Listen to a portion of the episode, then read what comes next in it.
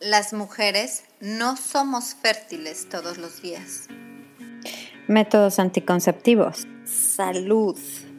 ¿Qué onda con mis periodos? ¿En dónde está mi cervix? ¿Qué es el trimestre cero? ¿Y el método sintotérmico? ¿Por qué se me antojan los chocolates? Hola, soy Vanessa Castillo, educadora del método sintotérmico y te doy la bienvenida a Hormonas en Sintonía. Este es nuestro espacio, este es tu espacio. Por fin, un lugar en donde podemos hablar de qué es lo que sucede con tu cuerpo. Podremos tocar puntos de salud con un perfil holístico y todos los temas relacionados con las hormonas. ¿Estás lista? Comenzamos.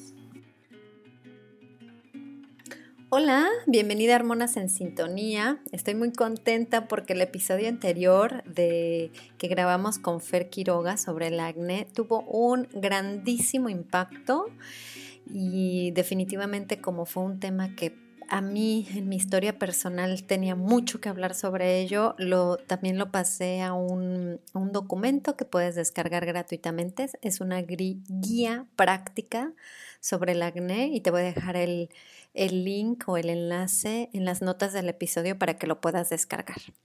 Bien, pues te cuento que hoy yo estoy en, mi día número 6 de mi ciclo, porque yo registro mis ciclos gracias al aprendizaje del método sintotérmico, que ya sabes que me cambió la vida. Y el día 6 de mi ciclo, pues ya, ya se fue la menstruación, ya estoy este, pues, eh, muy atenta a cualquier signo de fertilidad que me dé mi cuerpo.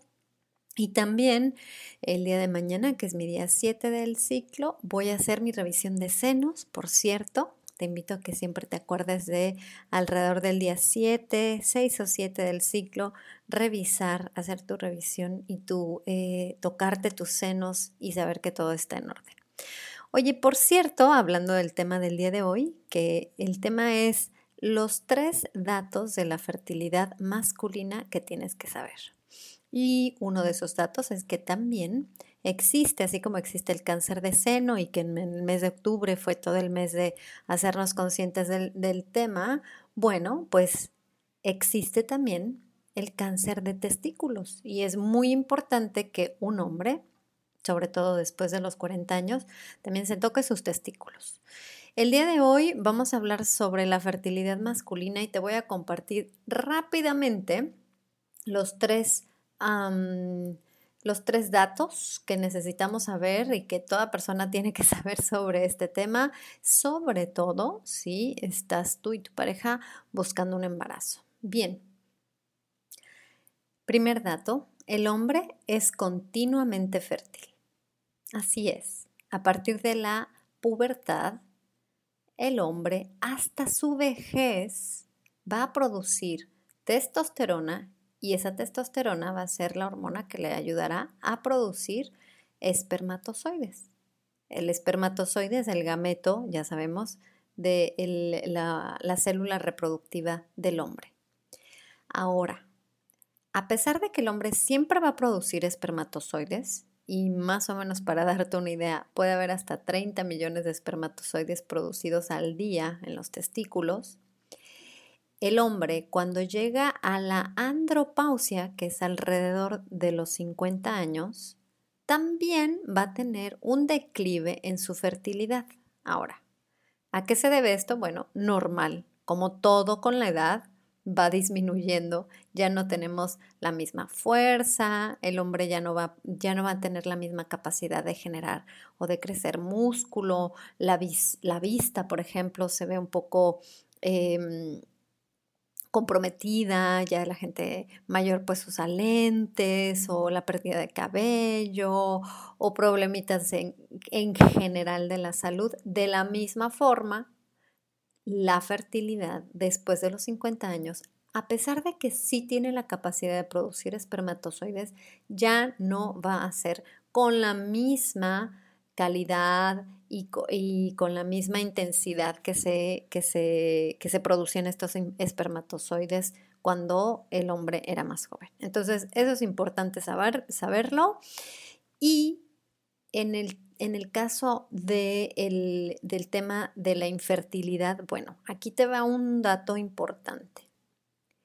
De acuerdo a un estudio, y lo vas a encontrar también en las notas del episodio para que veas en qué me basé, el 50% de los casos de infertilidad son por algún problema de la mujer, el 50%. Bueno, y alrededor de un 20 a un 30% son causados por un problema en el hombre y el resto son causados por problemas de hombre, del hombre y de la mujer, o sea, combinados.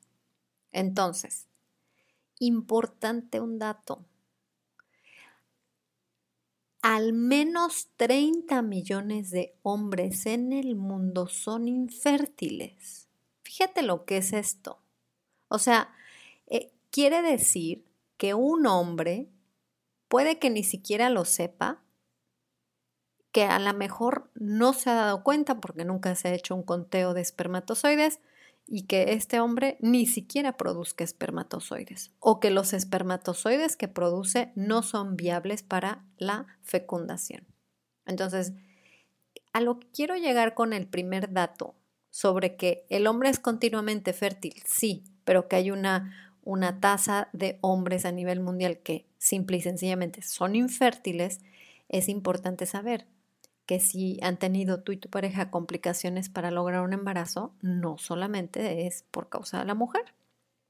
Esto es un tango y el tango, pues ya sabemos que se baila entre dos. Entonces, importante que el hombre se haga su estudio o su conteo de espermatozoides. De la misma forma en la que yo siempre invito a que la mujer pueda evaluar su salud, el quinto signo vital, que sepa cómo se encuentra su salud en general y también su fertilidad por medio de observar, registrar e interpretar sus ciclos. Bueno, de la misma forma, el hombre puede saber cómo se encuentra su fertilidad en este momento por medio de un conteo de espermatozoides que se hace, pues ya sabemos, en una clínica y que te van a dar los resultados para entonces evaluar cómo te encuentras en, en estado de fertilidad. ¿Qué es lo que te van a decir? Bueno, te van a dar eh, el volumen, el número, el conteo de espermatozoides por eh, eyaculación, la concentración, la vitalidad de estos espermatozoides, o sea, cuántos de ellos realmente están vivos, su movilidad y la morfología, que es un dato muy importante porque al final, pues, espermatozoides que, que sean deformes, pues no van a servir para fecundar. Y eso nos lleva al segundo dato que quiero que sepamos sobre la fertilidad masculina. El segundo dato es que los estándares de fertilidad masculina han disminuido oficialmente. Y quiero recalcar la palabra oficialmente porque esto cuando lo aprendí se me hizo impactante.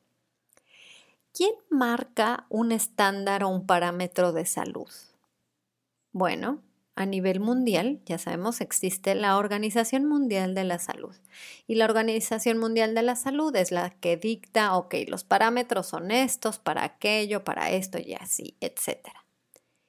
En el año 2010, la Organización Mundial de la Salud bajó considerablemente los parámetros de la salud reproductiva en los hombres. Quiere decir que, por ejemplo, el volumen o la movilidad o la morfología de los espermatozoides ya es aceptable que sea más baja a partir del 2010, porque antes de eso los estándares eran diferentes. Y eso es algo importante y es un punto que quiero que te, que te quede bien clarito a ti y a tu pareja, porque lo que quiere decir es que una vez que la pareja recibe los resultados, probablemente a lo mejor googlea el resultado o a lo mejor tiene una, una, cita muy breve con el proveedor de salud que le hizo, que le mandó a hacer este, este análisis y le dice, ah, muy bien, todo está dentro de lo normal.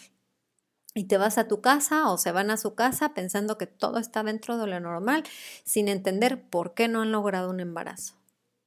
Y no se está considerando que probablemente lo que ahora se considera, y lo voy a poner entre comillas, normal, en realidad no es normal.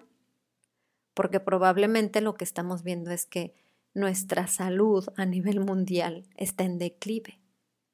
Y aquí es en donde voy a hacer un paréntesis hablando de estos estándares de fertilidad que han disminuido y que nada más te hago la invitación a que cuando tengan los resultados de la fertilidad de tu pareja, por favor analicen, investiguen realmente cuáles son los buenos números, los números ideales.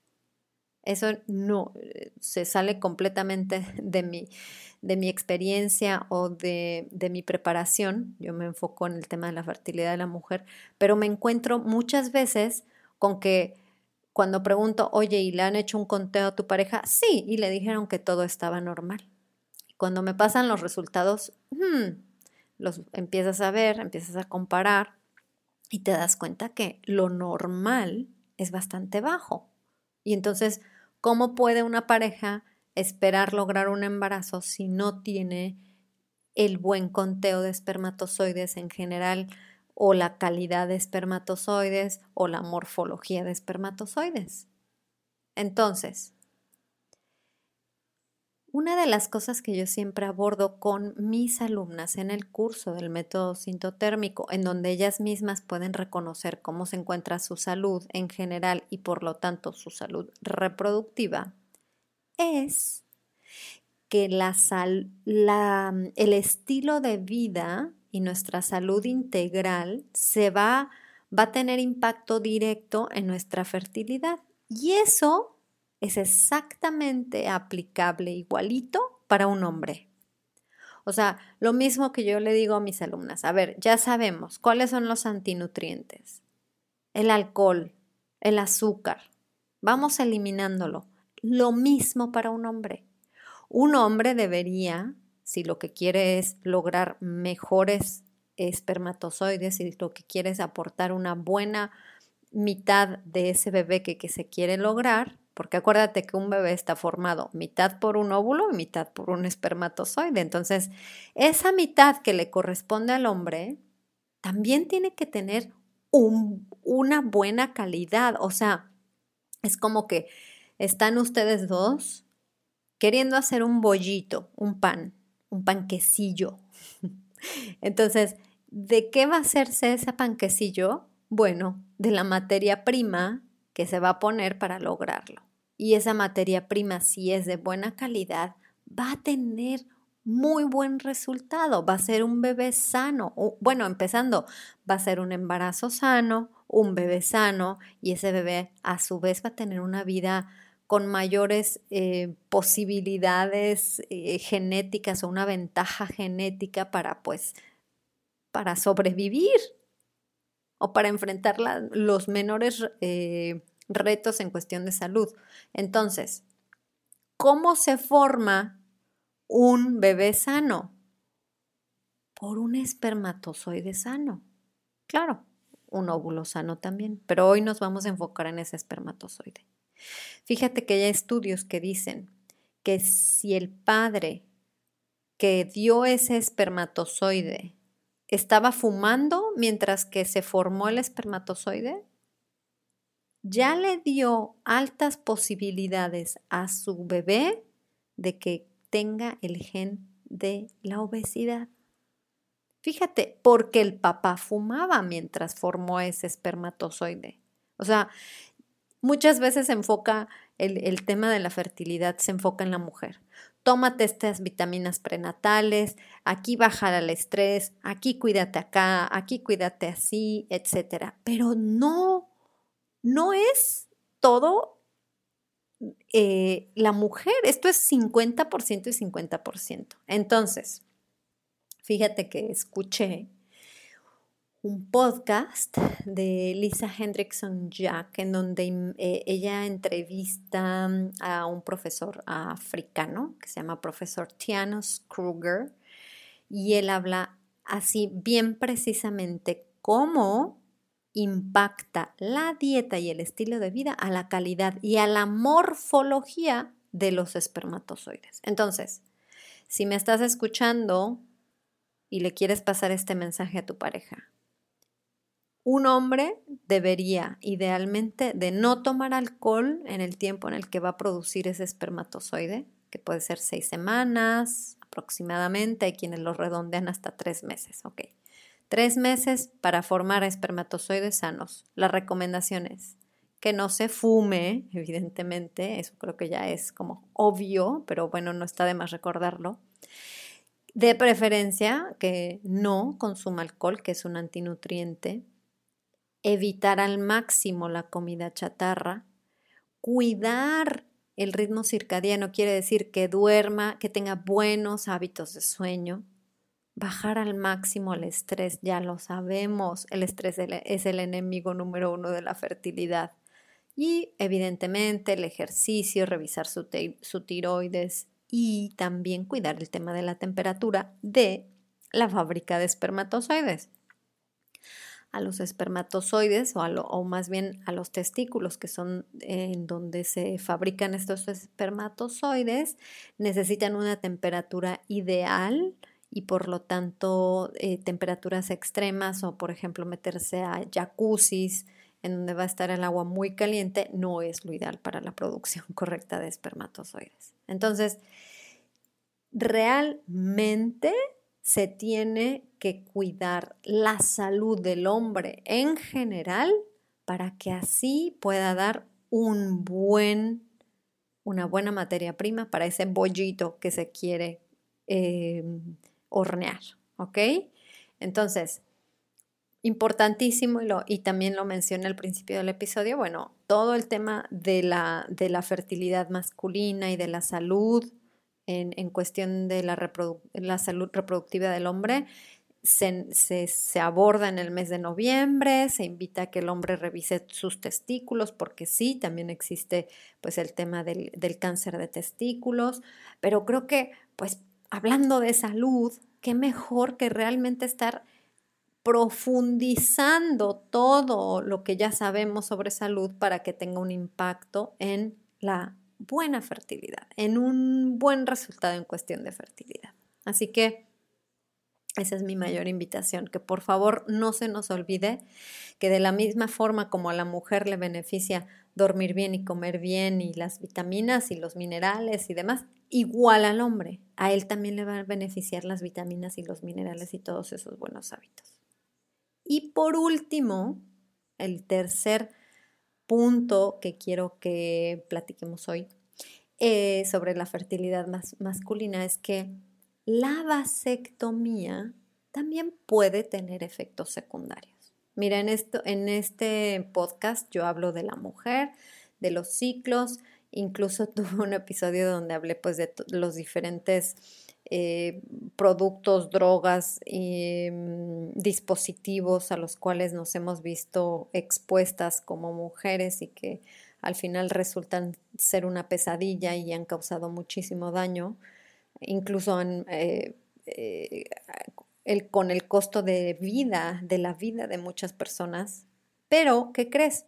Que el tema de la vasectomía, que es hablando pues de la, mm, de la esterilización masculina también puede tener efectos secundarios. Entonces, bueno, el tema de, la esterilización es una industria enorme que tiene muchas implicaciones económicas, sociales y que, bueno, ya esto es un tema mucho más profundo, pero cuando a un hombre le hacen la vasectomía, pues es básicamente cerrar los conductos deferentes, que es el ducto por el que sale el semen. Ahora, te voy a dejar también en las notas del episodio Em, datos, eh, eh, casos eh, muy precisos de personas que simple y sencillamente su vida les cambió después de una vasectomía. Fíjate que lo que dice aquí es que ha, habido estudios, y como todo, falta mucho por investigar y faltan muchos estudios que realmente puedan confirmar esto, pero ya sabemos que somos conejillos de indias en todo este tema de las drogas y de toda la industria de la pues de la medicina en general. Entonces, eh, hay estudios que relacionan problemas de artritis reumatoide, disfunción eréctil, dolor testicular crónico, inflamación crónica y hasta cáncer testicular a el tema de la vasectomía. Entonces, como siempre, esto no es, un, no es una invitación a decir, no, jamás, nunca se hagan la, la vasectomía. Es simplemente informar. Y yo, cuando alguien me pregunta, oye, ¿sabes de casualidad algún efecto secundario por esto o por aquello? Siempre les digo, mira, recurre a Facebook y escribe efectos secundarios de tal droga o de tal procedimiento. Y en el mismo Facebook te va a aparecer y a lo mejor te vas a sorprender de que justo lo que te estabas preguntando ya existe un grupo con 19 mil eh, personas que están hablando precisamente de cómo les fue con eso, esa droga, ese procedimiento, eso lo que sea. Entonces, somos nosotros mismos aquí en este laboratorio hablando y diciéndole a la ciencia que muchas veces no nos van a escuchar porque la industria ya sabemos que tiene, que tiene otros muchos intereses. Entonces, bueno, mientras que no nos escuchen nosotros mismos, tenemos que levantar la voz y tenemos que ser los propios investigadores. Entonces, siempre para cualquier procedimiento quirúrgico, pues pensar, evaluar y poner todo en la balanza para saber si es en realidad lo que necesitas y lo que quieres. Y me encanta el título que le dio. No he leído el libro, pero me interesa mucho leerlo y a lo mejor a ti o a tu pareja les puede interesar. Eh, Kevin Hauber, que es una de estas personas que nos cuenta sus, pues, su lamentable historia en donde cuenta cómo le fue después de una vasectomía. Kevin Hauber escribió un libro que dice, y lo voy a decir primero en inglés, ahorita te lo traduzco. En inglés se llama If it works, don't fix it. What every man should know before having a vasectomy. Y tiene una página web que te la voy a poner también en las notas del episodio que se llama don'tfixit.org. En español el libro, y ya con eso me voy a despedir, se me hizo fantástico el título. El título es Si funciona, no lo arregles. Dos puntos. lo que cada hombre debería saber antes de practicarse una vasectomía. Así se llama el libro, búscalo si te interesa, hay que leerlo, a mí se me, se me hizo interesante leerlo, pero es que es completamente cierto y aplica para hombres y para mujeres y para niños y para todos. Si funciona, no lo arregles. O sea, si nuestras funciones reproductivas están bien, pues ¿para qué arreglarlas? Yo entiendo. Oye, pero el embarazo, oye, es que ya no queremos tener hijos. Bueno, a ver, evaluemos cuáles otras opciones existen. Yo para empezar te puedo decir dos que son muy efectivas y que no van a tener efectos secundarios. La primera, el condón. La segunda, el bendito método sintotérmico. Entonces, realmente sobre el tema de la fertilidad masculina, que este es el mes de noviembre, que es importante que los hombres evalúen, consideren, uno, si se está buscando un embarazo, pues que también el hombre se evalúe. ¿Cómo, cómo está mi conteo? Y dos, por favor, hay que estar alertas de cualquier asunto que tenga que ver con una cirugía o con un o con un eh, procedimiento, hay que estar alerta si es algo que vale la pena. Si el riesgo te lo vas a tomar, pues adelante, pero que, tenga, que entremos a esto conociendo los riesgos. Y como dice el libro, todo lo que un hombre debe saber antes de practicarse una vasectomía. Creo que es importante. Es un libro que, yo sí se lo invitaría a leer a, todas las personas que yo conozco y que, y que que a lo mejor no se ha practicado una, una vasectomía, pero a lo mejor está en su plan o en su idea a futuro hacerlo, bueno, hay que leer esto antes. Probablemente el libro no te dice no te hagas una vasectomía, pero te va a decir cuáles son los posibles riesgos que a lo mejor el médico no te ha dicho. Así es. Y con esto terminamos nuestro episodio de hoy. Espero te sirva, espero que sea algo útil para ti, para tu pareja. Hay que investigar y, no hay que quedarnos siempre nada más con, con lo que nos dijo una persona, con permiso y bye, sino creo que nosotros tenemos que ser ahí también investigadores. Te mando un abrazo, ya sabes que te pregunto siempre tú, ¿en qué fase de tu ciclo estás? Chao.